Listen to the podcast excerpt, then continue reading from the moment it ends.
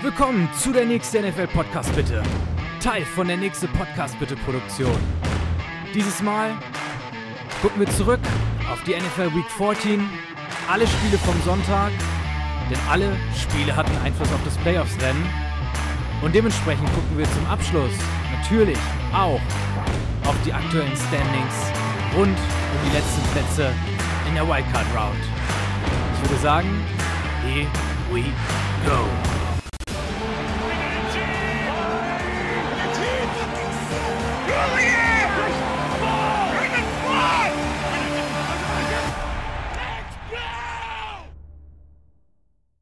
Wir starten mit den Jets, zu Gast bei den Bills. Ganz gewohnt mit schlechtem Wetter in Buffalo, Regen und Wind und äh, ja, dementsprechend auch schwer an Punkte zu kommen. Zehn Punts haben das Spiel eröffnet und äh, wie ich fand, überraschend wenig Runs und überraschend viele Pässe. Beide äh, Teams in der ersten Halbzeit 15 Pass-Attempts und 12 Rush-Attempts jeweils. Ja, und dann, ich glaube, ähm, hatten wir uns alle schon so ein bisschen an Mike White, eigentlich auf der Quarterback-Position bei den Jets gewohnt. Geht aber mit 6 Minuten 30 im zweiten Viertel dann verletzt raus, wird hart getackelt, bleibt am Boden liegen. Und so wie ich ihn gesehen hatte und so wie Tony Romo auch über seine, ja, doch sehr prägenden Erfahrungen zum Thema gebrochenen Rippen erzählt hat, ähm, habe ich nicht damit gerechnet, dass er nochmal wiederkommen würde. Ja, Flacco, nicht Wilson, sondern Flacco kommt dann eben rein. Tatsächlich aber nur für zwei Snaps. Danach White schon wieder drin bei Third and Ten. Auch direkt mit der Completion. Aber letzten Endes die Jets dann doch dazu gezwungen zu punten. Und die Bills äh, kriegen eben im zweiten Viertel den Ball mit drei Minuten zu spielen. Spielstand zu dem Zeitpunkt, wie gesagt, noch 0 zu 0. Ja, und bei Fourth and One steht Allen in der Gun. Tight Knox kommt an das Center, so wie wir es von den Chiefs beispielsweise jetzt auch als Tight End Sneak in den letzten Wochen gesehen hatten. Fake das Ganze aber nur und die Jets jumpen eben ins Offside. Buffalo dementsprechend mit einem First Down an der, an der äh, eigenen 39-Yard-Linie da noch. Ganz, ganz schlauer Spielzug, um sich da das First Down tatsächlich nochmal zu holen. On top dann noch eine Holding Penalty, ein, zwei Snaps später und die Bills dann eben mit dem Touchdown mit 34 Sekunden zu spielen in der zweiten Halbzeit. Die Bills zur Halbzeit mit 117 Yards, die Jets 95 Yards. Also ich sag mal von der Produktion her ähnlich, aber auch ähnlich gering ausgefallen. Ja, und nach der Halbzeit die Jets dann aber direkt mit dem Touchdown-Drive. White zweimal mit Third and Long Conversion in dem Drive. Und äh, ja, tatsächlich schaffen wir es dann auch endlich, den ersten Red Zone Snap für beide Teams überhaupt zu sehen. 11 Minuten 10 sind da noch im dritten Viertel zu spielen. Rookie Knight, Rookie Running Back Knight eben mit dem Touchdown Run, bricht dabei noch zwei Tackles, bevor er in die Endzone kommt. Ja, und die Jets tatsächlich in diesem Spiel in Week 14 mit dem ersten Touchdown beim Opening Drive in der zweiten Halbzeit. Ich glaube auch eine Statistik, die sie sich anders vorstellen würden. Buffalo erhöht auf 14 zu 7. Dix mit einem 32-Yard-Catch, äh, zusätzlich noch eine Defensive Pass Interference und Allen dann mit dem Quarterback-Run zum Touchdown. Ja, und man hat so ein bisschen vom Spiel, ja, vom Spiel her das Gefühl, die Jets würden jetzt wieder scoren. Aber White wird wieder komplett gedeckt, liegt, äh, liegt wieder am Boden, äh, krümmt sich vor Schmerzen und geht auch verletzt raus. Dieses Mal auch länger, er verschwindet sogar im Tunnel, also in Richtung Kabin. Flacke kommt wieder rein und äh, ja, das Unglück nimmt seinen Lauf direkt mit dem ersten Snap. Der Fumble von ihm, die Bills übernehmen an der Jets 44-Yard-Line. Kommt zwar nur zu einem Field Goal, aber eben 17 zu 7 jetzt der, die Führung. Äh, beziehungsweise die Bills im Anschluss nochmal mit einem Field Goal 20 zu 7. Das sind dann 13 Punkte in Folge, sechs davon, während White eben noch vom Platz, Platz war. Ja, die Jets schaffen dann noch durch einen Blocked Punt eben eine, eine Safety reinzuholen, verkürzen also letzten Endes dann auf 20 zu 12 und kriegen den Ball nach der Safety dann auch mit 5 Minuten 34 noch zu spielen und haben dementsprechend die Chance zum Ausgleich. Momentum nach der Safety dann auch wirklich auf ihrer Seite. White, zwei Completions dann über die Mitte, Knight, 13 Yard Run und plötzlich stehen sie auch an der 28 Yard Linie in Buffalo's Spielhälfte und klopfen so ein bisschen erstens an der, an der Red Zone und dann natürlich auch an der Endzone. Und Backup Running Back Carter kommt rein. Ja, und auch er fummelt direkt den Ball. Äh, praktisch dann Game Over. Carter hatte zu dem Zeitpunkt vier Carries im gesamten Spiel für fünf Yards insgesamt. Schon die Frage natürlich in Richtung Jets, äh, Mo Salah, warum dann äh, er tatsächlich da den Ball kriegt. Ja, letzten Endes kriegen die Jets sogar nochmal eine Gelegenheit. Mit 36 Sekunden kriegen sie den Ball an der eigenen 22-Yard-Linie. Turnover und Downs äh, bei Fourth and Short und das Spiel ist zu Ende. Ich hatte ja in der Preview darüber gesprochen oder so die, die äh, Keys zum Sieg hier darüber gesprochen, dass die Jets ja Josh Allen pressern müssen, um Source Gardner und eben Reed als ihre Cornerbacks da die, die Chance zu geben, überhaupt Dix und Davis, ja, ich sag mal, aus dem Spiel zu nehmen. Die Jets erlauben dieses Jahr ja elf Punkte weniger zu, äh, pro Spiel als im Vorjahr. Das ist der beste Turnaround, den es in der NFL in den letzten 20 Jahren gegeben hat. Die Jets jetzt gegen die Bills aber spielen eine White Nine, also weitstehende Defensive End in der Defense Line. Das hilft, denn der Druck an der Seite ist dementsprechend hoch. Allen kann also nicht aus der Pocket raus, aber er kann in der Mitte aus der Pocket raus, weil die Ends ja eben so weit stehen. Er läuft dreimal selbst einen First Down durch die Mitte. Allen eben mit 4,7 Yards pro Carry, Singletary sogar nochmal 4,88 Yards per Carry, der Starting, Starting Running Back der Bills, also da auch mit einer starken Performance, die hauptsächlich eben durch die Mitte der Defensive Line dann ging. Die Jets zwar mit 3-6, aber letzten Endes Allen immer wieder in der Lage, dem Pressure, der von der Seite kam, auszuweichen. Und meiner Meinung nach war eher das Wetter der größere Faktor für seine Fehlwürfe immer mal wieder Würfe überworfen. Ja, und äh, dann noch was Schlaues, was sich die Bills überlegt hatten, was auch zwei, dreimal sehr, sehr gut zum Erfolg geführt hat. Dix, das hatte ich ja in der Preview auch erzählt, von Reed im ersten Matchup zwischen den beiden Teams komplett in der zweiten Halbzeit abgemeldet worden. Die Bills dieses Mal mit der Lösung. Dix, immer wenn er einen Big Play hatte, ist er im Slot gestartet, also nah an der Offensive Line dran. Da wurde er dann eben nicht von Gardner oder Reed, sondern von einem Safety in der Regel dann verteidigt. Das hat zwei, dreimal dann eben auch zum Erfolg geführt, unter anderem dann auch zum einzigen Passing Big Play, das die Bills tatsächlich produzieren konnten. Ja, nächste Frage, die ich noch mit ins Spiel gebracht hatte, war eben, ob Allen jetzt endlich seine Ellbogenverletzung hinter sich lässt. Meiner Meinung nach nein, ich habe es ja gerade schon angedeutet. Würfe teilweise auch weit überworfen.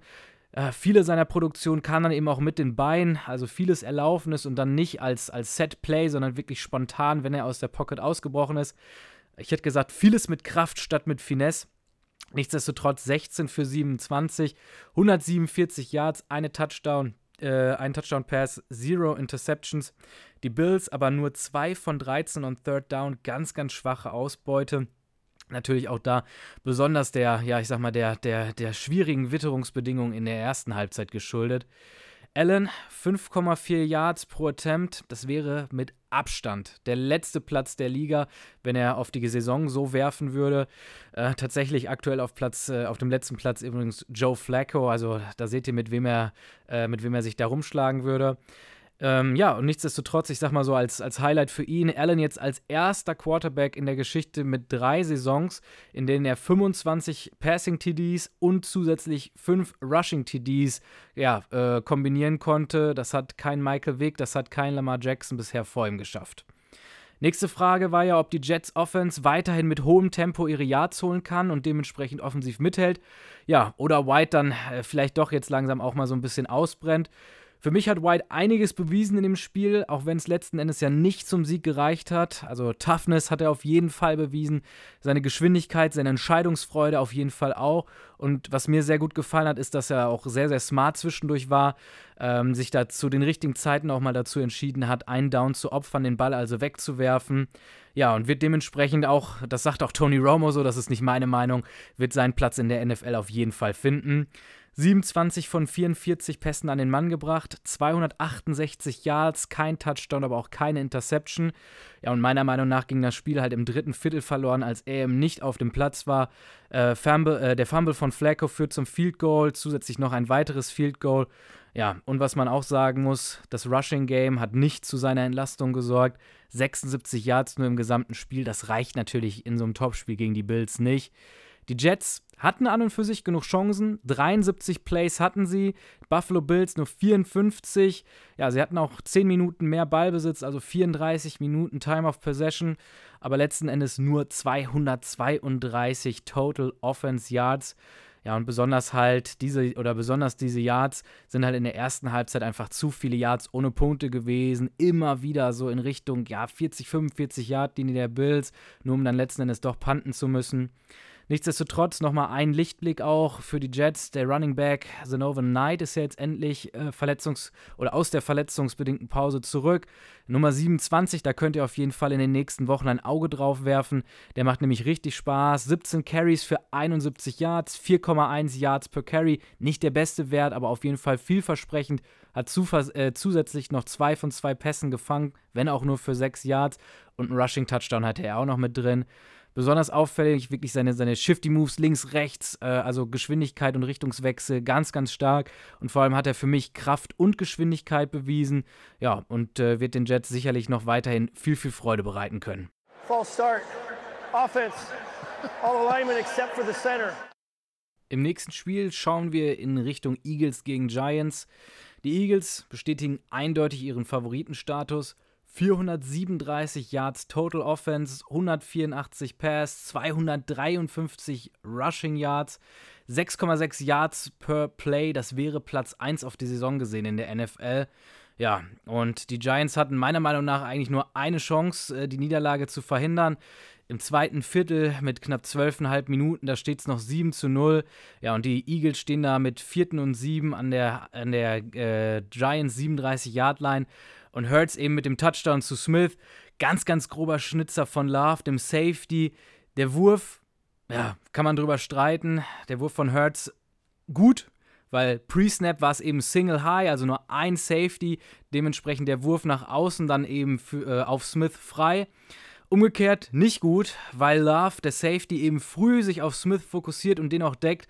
Ja, und dementsprechend, äh, ja, man sieht es ja dann auch nachher, wenn man sich die Highlights anguckt, so knapp und äh, vor allem auch mit, mit so einem, so äh, Fauxpas, den sich da Love tatsächlich erlaubt, wie er an dem, an dem Ball vorbeispringt und am Spieler vorbeispringt. Hatte ein bisschen was von äh, Minneapolis Miracle, äh, wo Dix an der Sideline ja dann auch plötzlich völlig blank steht. Die Eagles stürmen auf jeden Fall zur 21 zu 0 Führung. Hurts in der ersten Halbzeit 17 von 24, schon 171 Yards und auch zwei Touchdowns geworfen. Smith zu dem Zeitpunkt schon 64 Yards und ein Touchdown. Brown 42 Yards, ein Touchdown. Und Philly auf die Saison jetzt im zweiten Viertel mit 178 Punkten. Das ist Platz 1 und in dem Spiel haben sie schon wieder 17 in dem Viertel gemacht. Ziehen da also ganz klar ihren Schuh durch im zweiten Viertel. Da drücken die richtig aufs Gas. Die Giants nochmal mit einer kleinen Chance im dritten Viertel. Da steht es 34 zu 14, also sie sind mit 20 Punkten zurück, haben vierten und vier an der eigenen 31-Yard-Linie. Ja, und sie konverten tatsächlich das Fourth and Four, aber Offensive Pass Interfering gegen sie gepfiffen, zwingt sie dann zum Punten. Ja, Thema Punt. Phillies, äh, die Eagles tatsächlich nur mit einem einzigen Punt im ganzen Spiel. Sechs von elf sind sie bei Third Down gewesen, einer von, äh, einer von eins dann sogar noch bei Fourth Down. Also da wirklich effektiv unterwegs gewesen und die Chancen, die sie auf dem Platz hatten, einfach gut genutzt. Die Eagles zusätzlich noch mit sieben Sacks halten Barclay, den Star Running Back der, der Giants, bei nur 28 Yards bei neun Attempts. Jones selbst hat auch nur 26 Yards Rushing. Ja, und die Eagles sind dementsprechend jetzt als einziges Team weiterhin undefeated, unbesiegt äh, auf gegnerischem Felde und haben auch als erstes Team jetzt tatsächlich ihren Playoff-Platz eben clinchen können.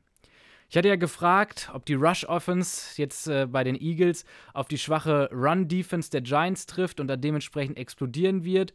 Äh, ja und nein, wenn man ehrlich ist. Ja, die Produktion war letzten Endes da, aber ich hätte fast damit gerechnet, dass sie noch viel mehr den Run fokussieren. Aber doch auch über Hurts eine ganze Menge Pässe mit dabei. Zum Run-Game 243 Rushing Yards. Ihr Saisondurchschnitt liegt bei 154, also locker überboten. 31 Attempts hatten sie jetzt nur in diesem Spiel. Da sieht man das, was ich meine. Auf die Saison machen sie 33,5, also zwei bis drei Versuche noch mehr pro Spiel. Ja, aber super effektiv. 8,2 Yards per Carry, 15, äh, 15 First Downs alleine per Rush geholt. Ja, dementsprechend äh, da wirklich eine super Ausbeute. Dann hatte ich ja noch gesagt, die Augen werden dementsprechend auf Hurts sein, wie er jetzt dann halt auch eben mit dem Run dann selbst was erlaufen kann. Hurts 21 von 31 Würfen, 217 Yards, zwei Touchdown, keine Interception sind seine finalen Stats. Und gerade in der ersten Halbzeit, wie ich es gerade schon erwähnt habe, wenig Run, nur 61 Yards. Da war Hurts dann wirklich derjenige, der, der eben die, die Yards mit dem Arm erworfen hat. Aber in der zweiten Halbzeit dann immer, wenn es wichtig wurde, eben doch wieder zu Fuß das First Down erlaufen, entweder er selbst oder die Running Backs. Also äh, da ist er sich dann weiterhin auch treu. Ich hatte es ja schon in der, in der Preview jetzt zu der Woche auch gesagt, wie lange kann man ihn da jetzt noch in Frage stellen, äh, dafür, dass er dann in den Clutch-Situations tatsächlich auch eben ja selbst die Füße in die Hand nimmt, wenn man so möchte, und die First Downs erläuft. Der Erfolg spricht da weiterhin für ihn. Er selbst sieben Attempts für 77 Yards, also mit 11 Yards per Carry wirklich ein Mega-Wert. Und er selbst, wie gesagt, sechs First Downs erlaufen. Ich hatte ja auch in der Preview gesagt, die Giants haben eigentlich schon ganz ähnliche Spiele gespielt. Die haben schon gegen die Bears und gegen die Ravens, die ja auch sehr mobile Quarterbacks haben, gewonnen. Das kann sein und das ist auch so, aber man muss auch festhalten, gegen Philly hat es ganz eindeutig nicht gereicht. Die Giants, äh, hatte ich ja auch erwähnt, haben ja auch schon gegen Gegner gewonnen, die mehr als 400 Yards Offense produzieren konnten. Das hatten wir jetzt auch wieder. Philly hatte 470 Yards Offense. Ja, dementsprechend auch den Spitzenwert jetzt gegen die Giants. Ähm, und es hat dann auch, wie man gesehen hat, für die Giants eben nicht gereicht, da wieder mit der eigenen Offensive mitgehen zu können. Ja, dann hatte ich auch den Fakt mit reingeworfen, die Giants haben schon vier Siege gegen Teams, bei denen sie mehr als 210 Rushing Yards erlaubt haben. Auch da wieder Ding, Ding, Ding habe ich mit getroffen. Ja, 217 Yards hatten die Eagles am Ende des Tages. Aber auch hier die Produktion dann tatsächlich der Eagles einfach, einfach zu gut. Und da merkt man, ja, solche Stats, die ich euch da mitgebracht hatte, das kann halt auch einfach immer mal wieder zu so einem trügerischen Rückschluss dann führen, dass man sagen könnte, hey, die Giants, die haben es ja jetzt schon dreimal oder viermal vorher gemacht. Ja, aber vielleicht hatten sie jetzt auch wirklich drei oder viermal Glück oder haben dann tatsächlich auch an anderer Stelle äh, einen, äh, zur richtigen Zeit einen Turnover produzieren können oder ähnliches, äh, zumindest den Score verhindern können. Wenn es dann aber wirklich gegen das aktuell beste Team der Liga geht, dann kann man sich darauf nicht verlassen. Dann sind 470 Yards overall, 217 Yards Rushing einfach zu viel und wenn du da einmal in den Rückstand geraten bist, dann kommst du auch nicht mehr dran. Ja, mit den Sacks hat es eben auch nicht gereicht, um die schlechte Run-Defense wieder gut zu machen. Ja, vier Sacks hatten sie, aber die waren alle ohne Impact. Philly, das hatte ich ja gesagt, äh, hat letzten Endes bis auf einen Punt ja trotzdem immer gescored. Ähm, und äh, das, was sie an Sacks dann an Yards verloren hatten, auch immer wieder zurückgeholt und da konverten können. Die Giants sind jetzt trotzdem noch auf Platz 7 in der NFC. Die Seahawks haben verloren gegen Carolina, darüber sprechen wir nachher auch noch kurz. Plötzlich haben sie jetzt aber die Lions im Nacken, nachdem die ja über äh, Minnesota gewonnen haben, was ja, ich sag mal, für die, für die Betting-Books tatsächlich nicht überraschend war. Äh, ich glaube, für viele, viele trotzdem dann aber der überraschende Sieg war und dementsprechend jetzt das Ganze in der NFC East halt weiterhin einfach unfassbar knapp in alle Richtungen. Easy, easy! Kill, kill! Wir gucken wieder mal nach Cincinnati, wo die Bengals gegen die Browns 23 zu 10 gewinnen, stehen jetzt bei 9 und 4 und beenden damit eine 5-Niederlagen-Serie gegen die Browns, sind auf Platz 5 in der NFC, in der AFC und stehen weiterhin unentschieden mit den Ravens in der AFC North. Also da geht es weiterhin um den direkten Einzug in die Playoffs oder über die Wildcard. Ja, und die Frage, die man sich meiner Meinung nach aktuell stellen muss, ist, ob Cincinnati nicht wirklich das aktuell heißeste Team der Liga ist. Fünf Siege in Folge, sieben der letzten acht gewonnen und die letzten vier waren gegen die Steelers, die ja mittlerweile auch einen guten Football wieder spielen, vor allem, vor allem äh, defensiv.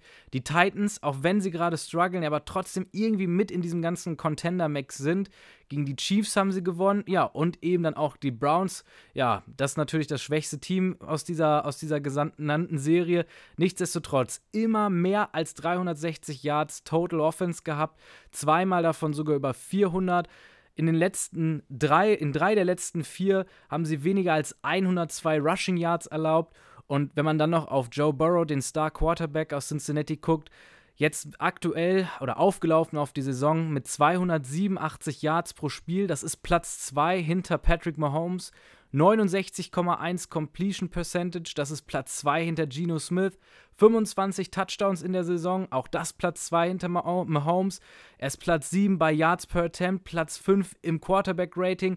Also wirklich einfach mega, mega heiß gelaufen mittlerweile.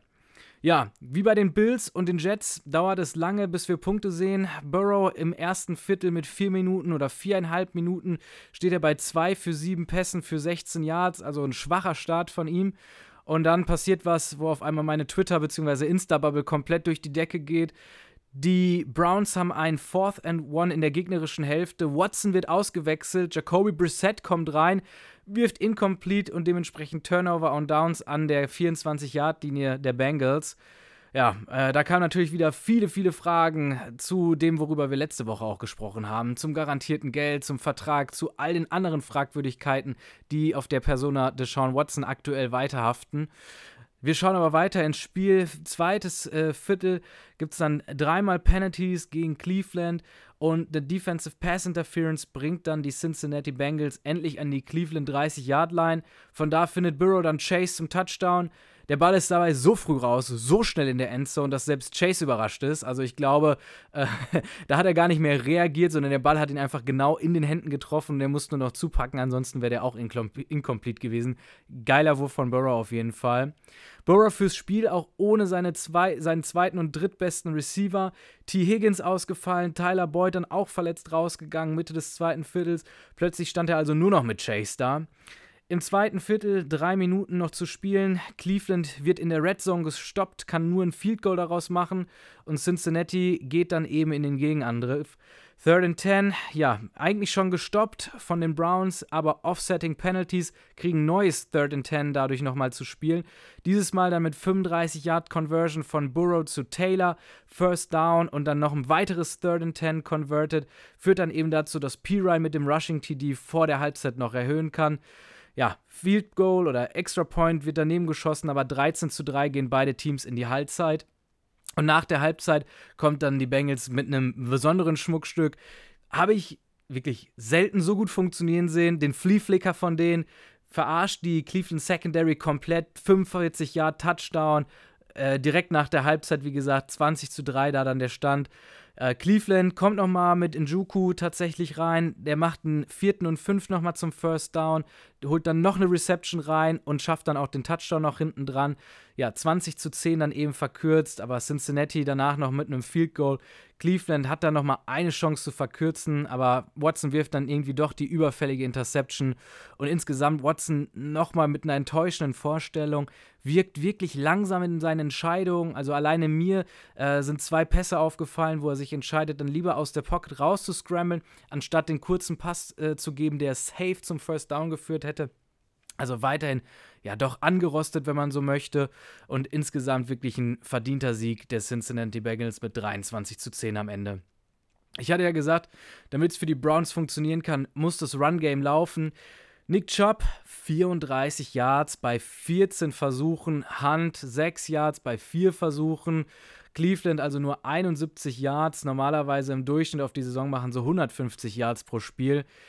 Deren Rush-Spielzüge haben ein EPA von minus 1,65. Also jeder Rushing-Versuch führt quasi dazu, dass es unwahrscheinlicher wird, dass sie Punkte führen. Aber nicht ganz so schlimm. Das Pass-Spiel bringt nämlich sogar ein EPA von minus 5,71. Also war Rushing dann letzten Endes doch noch die bessere Entscheidung, weil die Passes da zumindest statistisch gesehen für weniger Punkte gesorgt hätten. Dann habe ich gesagt, die Sacks müssen kommen. Burrow aber nur zweimal gesackt. Watson ganz genauso zweimal zu Boden geholt. Und Burrow immer wieder in der Lage, da die, die Ladder zu climben, wie die Quarterbacks so schön sagen. Ja, also er geht in der Pocket nach vorne, kann den Druck ausweichen und findet seine Ziele, obwohl seine, sein Receiver-Core ja wirklich doch deutlich dezimiert war. Und was ich noch gesagt hatte als Schlüssel für die Browns, Watson darf nicht zu schlecht sein. Ja, bis zur Interception war er vielleicht nur nicht gut, aber durch die Interception dann eben doch halt entscheidend schlecht. Die Interception war da wirklich so der Genickbruch für, für die Browns, von der sie sich dann auch nicht mehr erholen konnten. Statistik am Ende des Spiels: 26 von 42 Versuchen an den Mann gebracht, 276 Yards, ein Touchdown, ein Interception. Ja, und über die EPA per Pass Play haben wir gerade schon gesprochen. Also katastrophale statistische Ausbeute auf jeden Fall. Dazu dann noch on top eben die Entscheidung, bei Fourth and One in der gegnerischen Hälfte rauszunehmen. Das sorgt natürlich auch nochmal für Furore und sieht weiterhin einfach in Summe nicht rund aus. Meiner Meinung nach, wie gesagt, langsam in den Reads, langsam in der Progression, hat er auch äh, ja, ein, zwei Mal die freien Spieler übersehen und dementsprechend wirklich einen gehörigen Mitanteil an der Niederlage. Für die Bengals hatte ich ja so als Schlüssel zum Sieg mitgenommen in der Preview. Burrow zu Chase, Burrow zu Higgins, gleich Feuerwerk, Fragezeichen. Tja, Jetzt haben wir noch einen zusätzlich. Hayden Hurst war auch noch raus. Higgins und Boyd, wie gesagt, beide dann im Spiel ausgefallen. Da blieb also nur noch Chase. Der hatte auch ein starkes Spiel. 10 von 15 gefangen, 119 Yards und ein Touchdown. Dann hatte ich gesagt, die Run-Defense muss stehen. Ja, da hätte ich gesagt, tat sie. Haben die Box vollgestellt, Chubb eben rausgenommen und das Passspiel, naja, eben durch Watson dann leider nie voll in Schwung gekommen. Ich sag mal, da spielt natürlich die Browns auch aktuell mit einem Handicap, wenn man das so sagen möchte. Ja, denn da kam dann auch die Play-Action ins Spiel, die ich ja mit ausgerufen hatte, so als Schlüssel, dass Watson da vielleicht dann irgendwie ja auch mal äh, tief gehen kann. Stattdessen wirft er eben in der Play-Action seine Interception. Wie gesagt, der Genickbruch zu Beginn des vierten Viertels und spielentscheidend.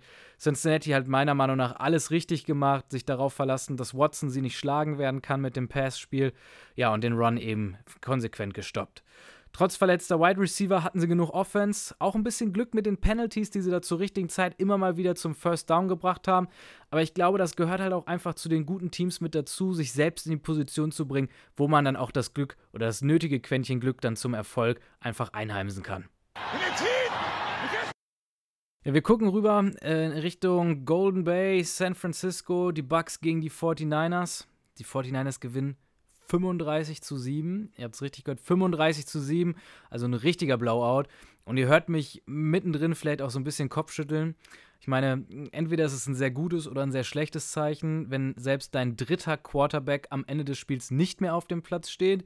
In dem Fall für die 49ers ist das ein sehr gutes Zeichen. Josh Johnson übernimmt sogar noch am Ende des Spiels von Brock Purdy. Johnson, diese Woche erst vom Broncos Practice Squad tatsächlich gesigned ist schon zum vierten Mal bei den 49ers und hat in seiner Karriere schon bei 14 Teams gespielt. Auch das ein NFL-Rekord. Ja, hier einmal der Drive Summary der ersten Halbzeit. 49ers Touchdown, Bucks Missed Field Goal. 49ers Punt, Bucks Punt. 49ers Touchdown, Bucks Punt. 49ers Touchdown, Bucks Punt. 49ers Fumble, Bucks Turnover on Downs. 49ers Touchdown, Bucks End of Half. Puh, das liest sich wirklich nicht gut. Ja, und dementsprechend führen die 49ers zur Halbzeit mit 28 zu 0. Brady zur Halbzeit 9 von 18 Pässen angebracht, 78 Yards. Purdy hingegen 14 von 18, 185 Yards und zwei Touchdowns schon erworfen. 290 zu 112 Total Yards Offense zu dem Zeitpunkt. 105 Rushing Yards der 49ers zu nur miesen 34 Rushing Yards der Buccaneers. Die Bucks werden also zum dritten Mal diese Saison in der ersten Halbzeit komplett vom Scoren abgehalten. Und das Ganze vor 100 Zuschauern, 100 geladenen Gästen von Brady. 100 Tickets hat er zu dem Spiel bekommen. Man soll es kaum glauben bei so einer langen Karriere, aber es ist erst sein zweites Spiel in seinem Hometown in San Francisco. Und was mir auch noch aufgefallen ist, armer Backup-Quarterback Blaine Gabbard. Selbst in diesem Spiel darf er nicht ran.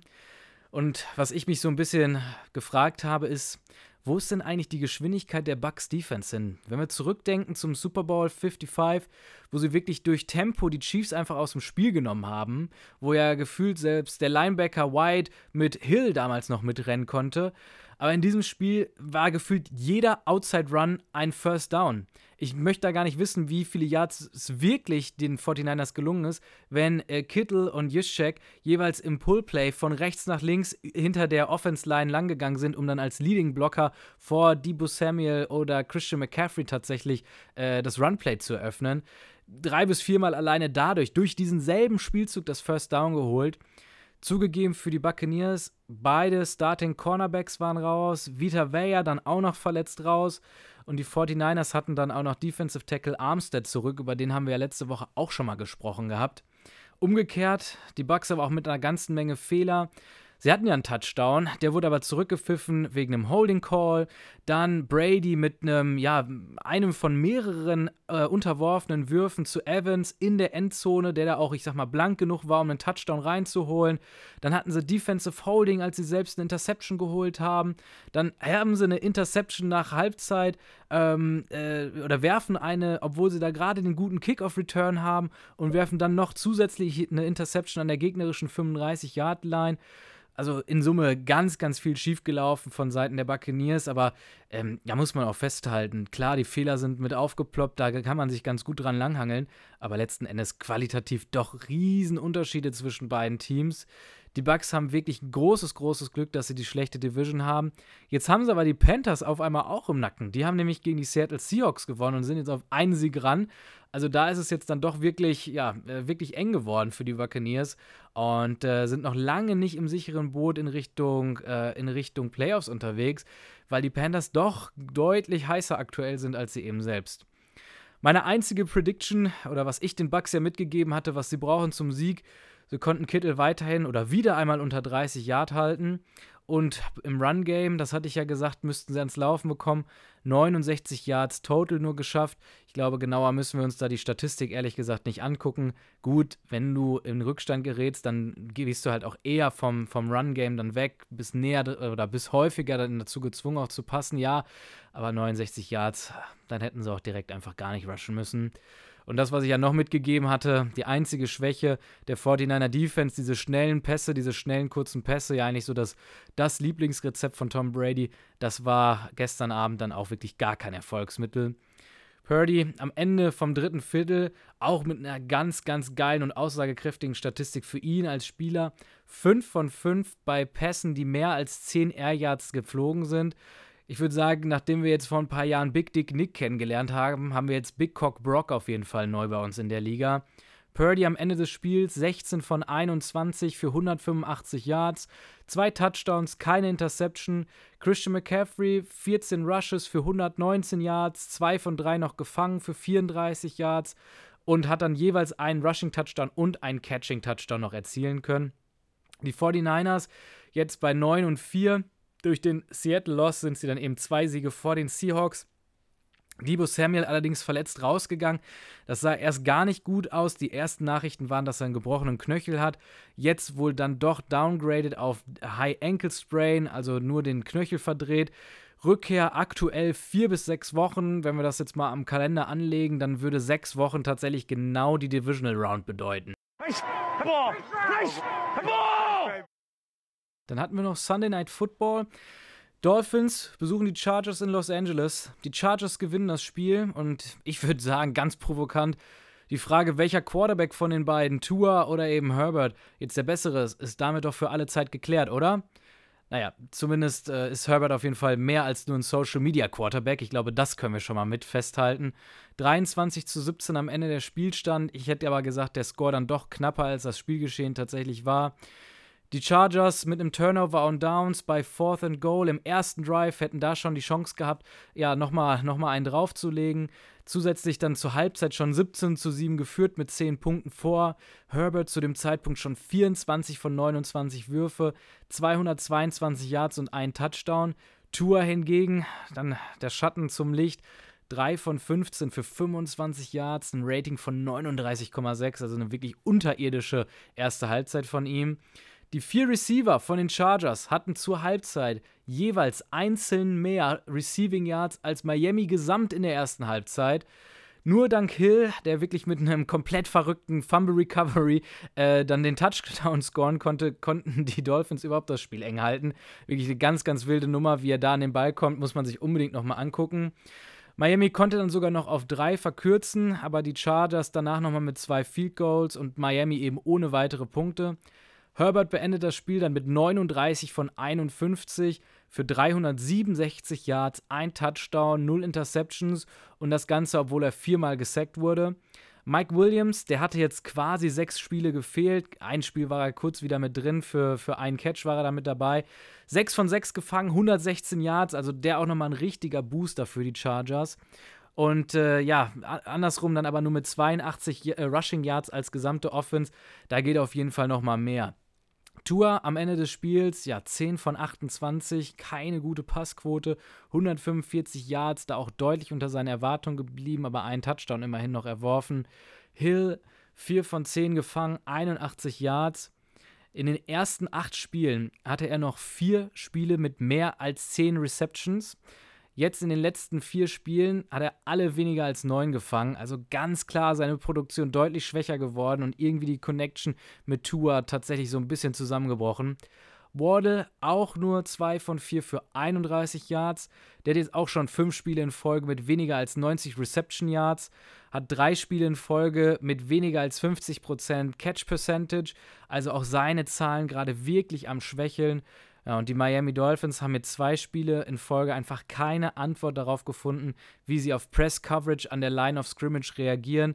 Ja, damit haben sie jetzt die 49ers schon aus dem Spiel genommen. Damit haben sie dann jetzt auch die Chargers aus dem Spiel genommen, die da so ein bisschen das Playbook übernommen haben. Und was auch wieder funktioniert hat, ist, Tua früher aus dem Rhythmus zu bringen. Ja, und dann hat er sich auch wieder nicht fangen können nach seinem schwachen Start. Haben wir gerade über seine Statistik gesprochen in der ersten Halbzeit auch in der zweiten Halbzeit nie wirklich Tritt gefunden. und dementsprechend besiegen die Dolphins da sich auch wirklich so ein bisschen selbst. Zwei Niederlagen jetzt in Folge und das nächste Spiel ist gegen die Bills. Das ist dann auch noch ein Division-Rival. Bei Sieg ist der Platz 1 in der AFC East noch drin. Bei der Niederlage können aber sogar die Jets gleichziehen. Die spielen allerdings gegen die Red Hot äh, Detroit Lions, die gerade aus dem Sieg gegen die Minnesota Vikings kommen. Also das auf jeden Fall schon mal jetzt Spannung für das nächste Wochenende. Und die Chargers hätte ich gesagt, endlich das oder mit dem, äh, endlich mit dem, was wir schon die ganze Saison sehen wollen. Zugegeben, jetzt werden sie langsam endlich gesund, waren ja das, das meistverletzte Team, das auch mit Abstand meistverletzte Team der Liga bis hierhin. Aber Herbert zaubert, also unfassbare Pässe wieder mit dabei, außerhalb der Pocket, in der Pocket, nimmt den Kontakt noch mit von der Defensive Line, ähm, über die Mitte, außen, kurz, tief, Checkdown, langes Brot, alles mit dabei.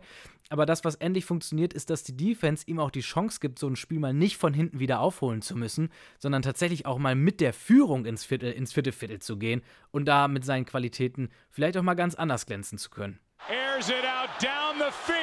It is caught by Tyree. Schauen wir auch noch auf die anderen Spiele, die am Sonntag dann stattgefunden haben. Spiele, die wir nicht in der Preview besprochen haben, aber die trotzdem äh, fast alle oder eigentlich alle wirklich Auswirkungen auf, das, auf die Playoff-Seatings hatten. Vielleicht aber mal ein kurzes Wort zu meinem Setup, wie ich eigentlich sonntags abends die NFL gucke. Ich habe immer vier Spiele parallel laufen oder drei plus dann eben Red Zone. Und im späten Fenster hatte ich dann drei Spiele laufen, waren ja auch nur drei, die, die am Start waren. Äh, die Bucks hatte ich groß gegen die 49ers und die Chiefs gegen die Broncos und die Carolina Panthers gegen die Seattle Seahawks dann eben klein auf dem anderen Bildschirm mitlaufen. Über die Bucks gegen die 49ers haben wir gesprochen. Äh, warum habe ich euch das jetzt alles erzählt? Ja, weil bei mir war es dann so, dass die Chiefs gegen die Broncos, ja, ich sag mal so nebenbei liefen und wirklich hingeguckt, habe ich spätestens ab der 27 zu 0 Führung, die die Chiefs sich da schon erspielen konnten, nicht mehr ja, ich habe dann schon rüber geswitcht äh, in Richtung YouTube zu äh, Brandon Perner von That's Good Sports, äh, der ja doch äh, eingeleibter äh, Broncos-Fan ist und äh, ich ein bisschen Spaß daran hatte, ihm vielleicht beim Lion zuzugucken. Das hat auch gut funktioniert, weil immer wenn ich dann rüber geguckt habe, dann hat eigentlich Kansas City gerade gescored oder Denver hat gepuntet. Ja, Ausnahme davon war, Denver wirft gerade einen Pick 6, das war mal ein bisschen Abwechslung. Oder was dann auch mal noch was Neues war, war eben Jerry Judy, der komplett ausgeratzt Beste ist. Aber plötzlich dann vor der äh, Halbzeit dann noch zwei Touchdowns, weil Mahomes zweimal Interception wirft. Und die Chiefs hatten äh, in allen Drives zu dem Zeitpunkt gescored, solange Mahomes keine Interception geworfen hatte. Ja, plötzlich, wie gesagt, zwei Interceptions und die Broncos sind wieder mit dran. Nach der Halbzeit dann Denver mit einem 75 Yard Screen Pass zum Touchdown, also auch ein ganz, ganz fluky Play. 27 zu 21 auf sechs Punkte dran zu dem Zeitpunkt äh, Kansas City dann doch endlich mal wieder mit einem Touchdown und Wilson geht raus mit einer Gehirnerschütterung, als er versucht, einen First Down zu erlaufen. Äh, Ripien kommt rein, wirft sogar einen Touchdown, den dritten Touchdown dann zu Jerry Judy. Also sein Aufregen in der ersten Halbzeit scheint sich wirklich gelohnt zu haben. Entweder wurde dann mehr gefunden oder hat die seine Energie auch genutzt, um wirklich frei zu sein. Mahomes wirft dann mit 5 Minuten 50 im Viertel Viertel sogar noch seine dritte Interception und muss dementsprechend richtig um den Sieg bangen. Aber Ripien wird auch getroffen, äh, von der, äh, wird getackelt, wirft auch eine Interception und die Chiefs entkommen dann dementsprechend mit einem ganz, ganz großen Schrecken. Mahomes in dem Spiel jetzt der zweite Quarterback in der Geschichte der NFL, der in den ersten oder in fünf seiner ersten sechs Saisons jeweils mindestens 5000 Yards geworfen hat. Wer war der andere, der es bisher geschafft hat? Peyton Manning. Also gute Gesellschaft, in der er sich da tatsächlich begibt. Dann auf einem weiteren kleinen Bildschirm, äh, Bildschirm bei mir gelaufen. Carolina zu Gast in Seattle bei den Seahawks. Die Panthers gewinnen, wie ich finde, überraschend in Seattle. Carolina nur mit 105 Passing Yards, Seattle mit 241 Passing Yards, aber Geno Smith eben mit zwei Interception, die führen zu einem Touchdown, führen zu einem Field Goal. Seattle nur 46 Rushing Yards, Carolina dafür mit 223 Rushing Yards. Die Seahawks da wirklich in Grund und Boden gerannt und Carolina vor allem auch dementsprechend mit 40 Minuten Time of Possession, also ganz, ganz viel Ballbesitz. Seattle hat jetzt drei der letzten vier verloren, wurde dementsprechend auch von den Washington Commanders überholt und ist aktuell aus den Playoffs raus. Müssen noch gegen die 49ers, gegen die Chiefs, die Jets und die Rams, also da noch eine ganze Menge zu tun. Und Carolina jetzt erstmals mit zwei Siegen in Folge diese Saison und sind plötzlich nur noch ein Sieg hinter den Tampa Bay Buccaneers und spielen auch wieder um den Einzug in die Playoffs mit. Like like Dann noch Houston zu Gast in Dallas ist wirklich ein Spiel, wo ich kaum darauf warten kann, dass es endlich mal eine geile und ja, qualitativ auf Augenhöhe stattfindende Rivalry wird. Ich glaube, einfach durch die örtliche Nähe hat das ganz, ganz großes Potenzial, dass da einiges los sein wird bei solchen Spielen. Houston jetzt auch wirklich beinahe mit dem Sieg, aber Ende des vierten Viertels. Prescott wirft eine Interception an der eigenen 4-Yard-Line. Houston führt zu dem Zeitpunkt mit drei, will also den Touchdown und nicht nur das Field Goal. Ist eine absolut verständliche Entscheidung, gehen dementsprechend auch bei Fourth and äh, ein paar Yards. Aber Turnover on Downs und Dallas übernimmt den Ball. 11 Plays, 98 Yards in 2 Minuten 39 Spielzeit keine einzige Penalty dabei, also ein richtig ehrlicher Drive, den sie da zusammengepackt haben. Rushing Touchdown von Elliott krönt das Ganze. Und Houston hat dann noch 41 äh, Sekunden Zeit von der eigenen 25, schaffen sogar noch eine 31-Yard-Completion. Danach dann aber äh, auch ein skurriles Bild. Zweimal False Start von Tunsil. Äh, das heißt dann Second and 20 für die Texans. Äh, und wie könnte es anders sein? Äh, dann eben die Interception von Mills mit 14 Sekunden zu spielen. Dallas gewinnt also 27 zu 23 und entgeht da wirklich einer peinlichen Niederlage nur ganz, ganz knapp. Noch ein weiterer Quick-Hitter in unserer Zusammenfassung.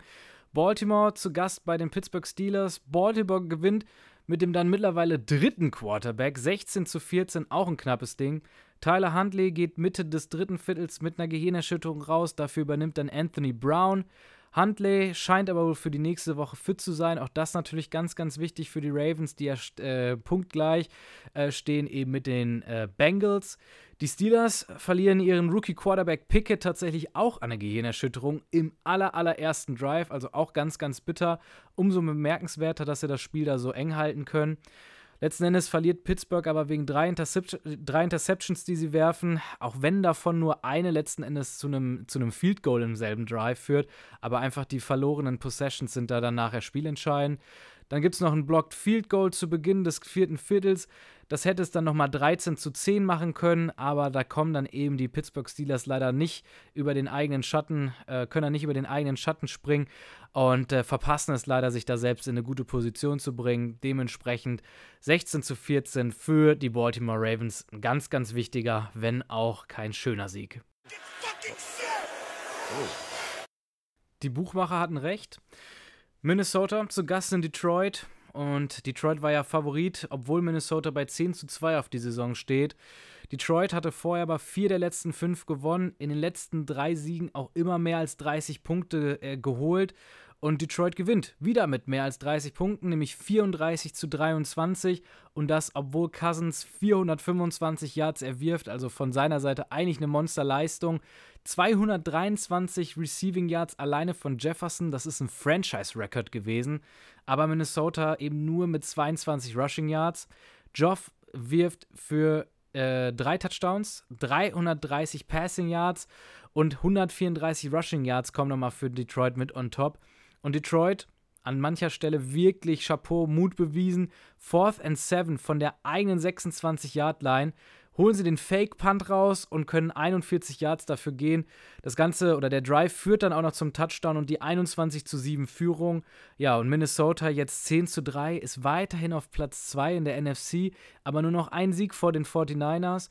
Detroit auf der anderen Seite jetzt 6 und 7, haben dann auch wieder noch eine Outsider-Chance äh, im Rennen um die letzte Wildcard.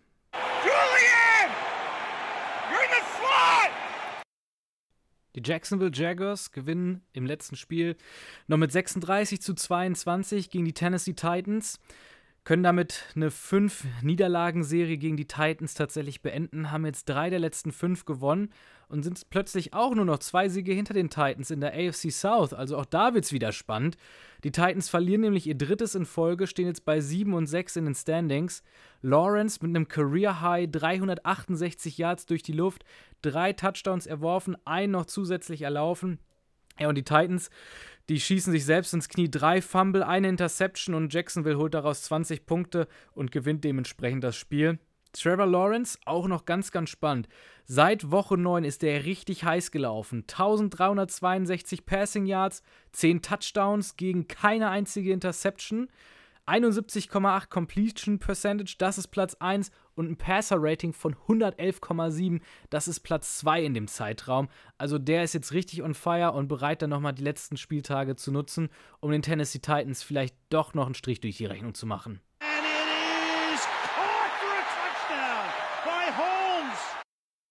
Schauen wir noch aufs Playoffs-Rennen, so wie ich es euch versprochen habe. Wir haben jetzt noch die Patriots, die gegen die Cardinals spielen im Monday Night Football. Mit einem Sieg würden die Patriots schon mit den Jets und den Chargers gleichziehen und da das, das Rennen um die letzte AFC Wildcard ganz, ganz spannend machen. Alle drei wären dann nämlich auch nur einen Punkt oder einen Sieg hinter den Dolphins. In der AFC geht es letzten Endes um vier Teams, außer Jacksonville schafft es jetzt wirklich noch, die Titans zu überholen. Titans haben rechnerisch jetzt eine 86-prozentige Wahrscheinlichkeit, um in die Playoffs einzuziehen. Die Dolphins stehen ihm bei 8 und 5. Die haben 73-prozentige Wahrscheinlichkeit einzuziehen. Die haben aber noch drei von vier Spiele gegen die Division. In der Week 15, also nächste Woche, geht es schon gegen Buffalo und da könnten die Jets schon tatsächlich an ihnen vorbeiziehen. Die Jets stehen bei 7 und 6, haben rechnerisch eine 38-prozentige Chance, um in die Wildcard tatsächlich mit einzuziehen. Zwei von vier noch gegen die Division können den Tiebreaker gegen Miami in Week 18 dann tatsächlich holen. Also das ganze Duell Dolphins-Jets, das könnte jetzt wirklich noch bis in die letzte Woche dann sich ziehen. Die Patriots stehen bei 6 und 6 vor dem Spiel gegen die Cardinals, haben das schwierigste Restprogramm. Die spielen noch gegen die Rams, okay, das nicht, aber die spielen noch gegen Cincinnati, gegen Miami Dolphins und gegen Buffalo, haben rechnerisch nur eine 25-prozentige Chance, um in die Playoffs einzuziehen. Und dann gibt es noch die Chargers, die haben meiner Meinung nach das leichteste Restprogramm, haben aber auch eine Wahrscheinlichkeit von 59% in die Playoffs mit einzuziehen. Die spielen noch gegen die Titans, die spielen noch gegen die Indianapolis Colts, gegen die Rams auch. Ja, und dann spielen sie nochmal gegen Denver. Wenn wir dann rüber gucken in die NFC, dann gibt es da auch noch einen Vierkampf um die letzten zwei äh, Wildcard-Spots, nämlich zwischen den Washington Commanders gegen die Giants, dann auch die Seattle Seahawks sind noch mit drin und Detroit hat sich ja jetzt auch irgendwie wieder mit reinge reingekämpft.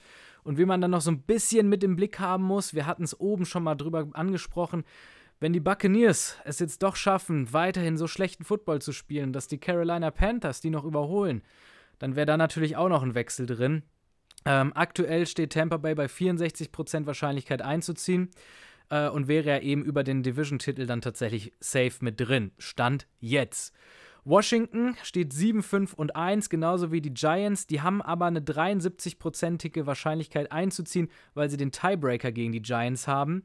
Spielen aber auch nächste Woche schon wieder gegeneinander, nachdem Washington ja jetzt auch aus ihrer Bye-Week kommt, die also dementsprechend mit besonders frischen Beinen unterwegs sind. Haben dann zusätzlich noch die 49ers, Cleveland und Dallas in den nächsten Wochen vor sich. Die Giants, nachdem sie dann gegen die Commanders gespielt haben, dürfen noch ran gegen die Vikings, gegen die Colts und gegen die Eagles. Gerade bei den Eagles muss man natürlich schauen, inwiefern die wirklich noch Gas geben müssen in der letzten Woche. Dann gibt es noch Seattle Seahawks, die stehen bei 7 und 6, haben aktuell eine 55-prozentige Wahrscheinlichkeit in die Playoffs zu kommen. Die spielen aber auch noch gegen die 49ers, gegen die Chiefs, gegen die Jets und gegen die LA Rams als letztes. Ja, und dann eben unsere Außenseiter, die Detroit, Tri äh, Detroit Lions, 6 und 7, 20-prozentige Außenseiterchance, um noch mit reinzukommen. Gegen die Jets, gegen die Carolina Panthers, die ja gerade auch noch richtig stark am Kämpfen sind. Dann gegen Chicago, hm, da muss man gucken, was man noch erwarten darf. Und dann gegen die Packers. Vielleicht kommen die Packers ja auch mal auf die Idee, dann äh, Love tatsächlich spielen zu lassen in den letzten paar Spieltagen. Ja, dementsprechend Seattle meiner Meinung nach mit dem schwierigsten Rest. Detroit hingegen mit dem leichtesten. Ja, und Washington und äh, die Giants, ich glaube fast zwischen den beiden entscheidet sich dann jetzt wirklich in Week 15, wenn die schon wieder aufeinandertreffen und da einen Sieger für sich ausmachen können. Five-yard penalty and an automatic. First down. Das war es auch schon wieder für diese Folge. Ich hoffe, es hat euch Spaß gemacht, uns hier zuzuhören bei allem, was wir aufbereitet haben. Wenn das der Fall ist, dann hört auf jeden Fall Ende der Woche wieder rein, wenn wir in die Preview gehen für die nächste Woche. Die wichtigsten Infos und vor allem die wichtigsten Keys mit dabei haben zum Sieg für die jeweiligen Teams und vielleicht auch für euer Team dann diese, diese Woche. Klickt auf jeden Fall gerne bei Instagram mit rein. Da findet ihr uns einfach, wenn ihr eingibt, der nächste Podcast bitte. Das gleiche gilt natürlich auch für YouTube. Und ansonsten schaut auch gerne auf unserer Website vorbei www.dernächstepodcastbitte.de. Wir freuen uns auf euch und wir sehen uns in der nächsten Show. Macht's gut.